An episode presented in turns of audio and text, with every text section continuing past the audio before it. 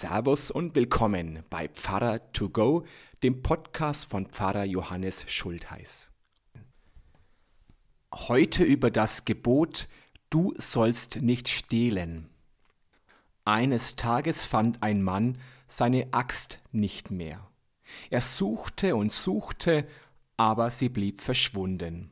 Schnell wurde ihm klar, dass nur der Sohn des Nachbarn sie gestohlen haben konnte. Der Mann beobachtete den Sohn seines Nachbarn ganz genau. Und tatsächlich, der Gang des Jungen war der Gang eines Axtdiebes. Die Worte, die er sprach, waren die Worte eines Axtdiebes. Sein ganzes Wesen und sein Verhalten waren die eines Axtdiebes. Am Abend fand der Mann seine Axt unter einem großen Holzstapel. Am nächsten Morgen sah er den Sohn seines Nachbarn erneut. Sein Gang war nicht der eines Axtdiebes. Seine Worte waren nicht die eines Axtdiebes.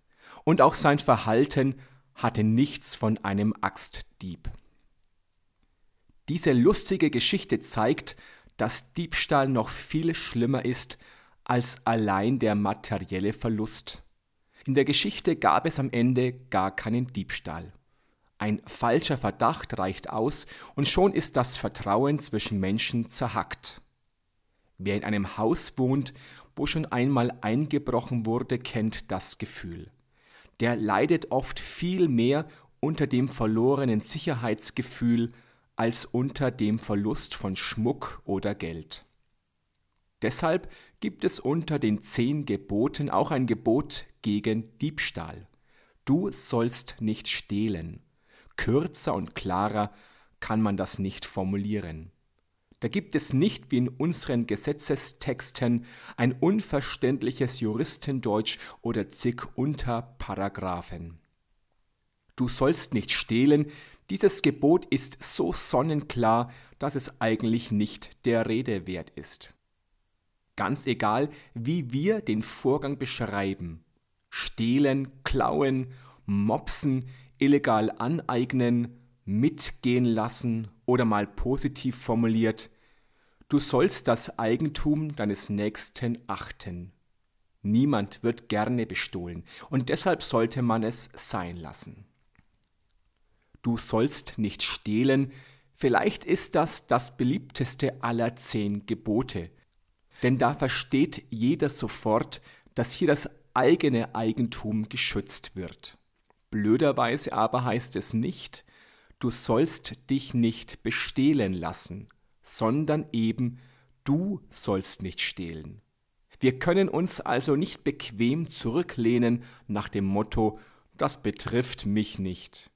Oder wie der Pharisäer, der betet, ich danke dir, Gott, dass ich nicht bin wie die anderen Leute, Räuber, Betrüger und Ehebrecher. Ich glaube nicht, dass jemand von uns vorhat, demnächst eine Bank auszurauben. Aber vielleicht sollten wir dieses Gebot dennoch nicht so schnell abhaken, sondern auch uns selbstkritisch prüfen. Diebstahl ist ja nicht nur, wenn ich beim Einkaufen etwas mitgehen lasse.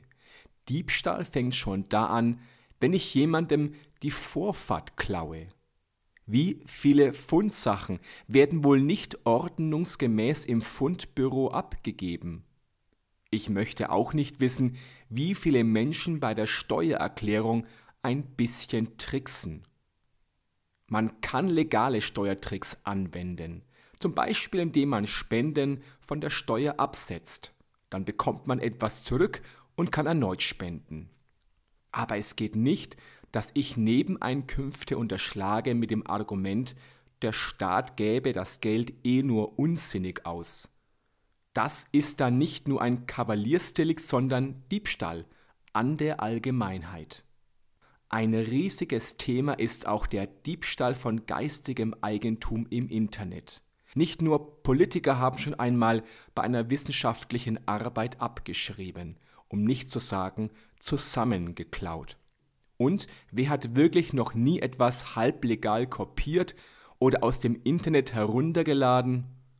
Noch viel schlimmer ist der Raubbau an unserer Natur. Wir kaufen völlig legal unsere Produkte und nehmen uns doch mehr an Ressourcen, als uns zusteht. Ganz egal, ob ich einen Computer kaufe oder eine Flugreise mache, in unserem Wirtschaftssystem sind die Kosten für die Natur nicht eingepreist. Streng genommen bestehlen wir kommende Generationen und ihre Lebensgrundlagen. Diebstahl hat also viele Gesichter. Die einen schnappen sich den Geldbeutel, die anderen klauen die Zeit und wieder andere nehmen die Menschenwürde. Insofern geht das Gebot, du sollst nicht stehlen, uns alle an. Das mag jetzt schon eine recht weitgehende Auslegung dieses Gebotes sein. Ich will aber noch einen Schritt weiter gehen. Ist es nicht auch schon eine Art Diebstahl, wenn wir unsere Fähigkeiten für uns behalten? In der Bibel gibt es das Gleichnis von den Talenten. Da vergräbt einer sein Talent in der Erde, statt es zu nutzen. Obwohl er scheinbar nichts Böses getan hat, wird dieser Mensch am Ende der Geschichte bestraft. Nur weil er seinem Herrn schuldig geblieben ist, etwas aus seinem Talent zu machen. Er hat vorenthalten, was er hätte geben können. Das klingt extrem, aber stellen wir uns vor, Alexander Fleming hätte die Entdeckung des Penicillins für sich behalten. Dann hätten wir heute kein Antibiotikum und wären vielen Erkrankungen schutzlos ausgeliefert. Wenn wir diesen Gedanken weiterführen, dann ist es vielleicht auch schon stehlen, wenn wir armen Menschen das vorenthalten, was wir hätten geben können. In unserer Welt müsste eigentlich niemand hungern. Aber unsere Welt ist nicht gerecht. Der eine wird reich geboren und wird fast automatisch immer reicher. Andere arbeiten richtig hart und können sich kaum noch über Wasser halten. Derzeit besitzt ein Prozent der Menschheit so viel wie die anderen 99 Prozent. Krasser noch, angeblich besitzen die 100 reichsten Menschen mehr als die Hälfte der Menschheit und werden immer noch reicher. Da kann man die kommunistische Parole Eigentum ist Diebstahl fast schon verstehen und fragt sich, ob es Situationen gibt, in denen Stehlen erlaubt ist oder zumindest straffrei bleiben sollte. Seitdem es Besitz gibt, gibt es Diebstahl in der Welt. Auch die Bibel berichtet davon. Der Jünger Judas war nicht nur ein Verräter, er war weniger bekannt, auch ein Dieb. Judas verwahrte den vermutlich recht schlanken Geldbeutel von Jesus und seinen Jüngern und hat offenbar etwas Geld für sich herausgenommen. Vermutlich keine große Sache. Aber vielleicht war das auch das Tor zu schlimmeren Vergehen, wie der Auslieferung von Jesus an seine Mörder. Beim mittellosen Judas kann man den Diebstahl fast noch verstehen. Die Bibel berichtet uns aber auch, dass auch Reiche davon nicht zurückschrecken. König Ahab zum Beispiel geht über Leichen und heimst sich auch noch Nabots Weinberg ein, um daraus einen Kohlgarten zu machen. Ich könnte jetzt wohl noch einige große Diebstähle der Gegenwart aufzählen, aber das macht die Welt nicht besser. Besser machen würde es unsere Welt nur, wenn das Gebot Du sollst nicht stehlen mehr Beachtung finden würde stehlen wir uns also nicht aus unserer Verantwortung, sondern stellen wir uns doch nur mal vor, was das für eine Welt wäre, wenn nicht mehr gestohlen werden würde. Man könnte sein Fahrrad einfach so abstellen, ohne Angst zu haben, dass es einem gestohlen wird. Man bräuchte keine Schlüssel mehr mit sich herumzuschleppen. Überwachungskameras könnte man sich ebenso sparen wie Tresore und Panzerglas. Mir gefällt diese Welt.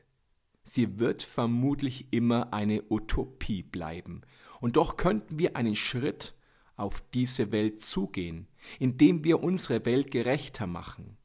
Gerechtere Löhne, gerechtere Handelsabkommen, gerechtere Preise. Dann gäbe es schon mal viel weniger Grund, einander etwas wegzunehmen. Du sollst nicht stehlen, ist ein Gebot, das uns alle angeht, auch wenn es zunächst vielleicht nicht so wirkt. Diebstahl macht uns am Ende alle ärmer. Den einen wird das Eigentum genommen, andere rauben sich selbst den Anstand. Vor allem aber rauben wir Gott die Ehre, wenn wir seine Gebote missachten. So, das war's schon. Dann sage ich Servus und bis zum nächsten Podcast. Oder vielleicht sehen wir uns ja auch am Sonntag live in der Kirche oder werktags im Gemeindehaus oder auf YouTube oder sonst irgendwo. Gott behüte euch. Servus.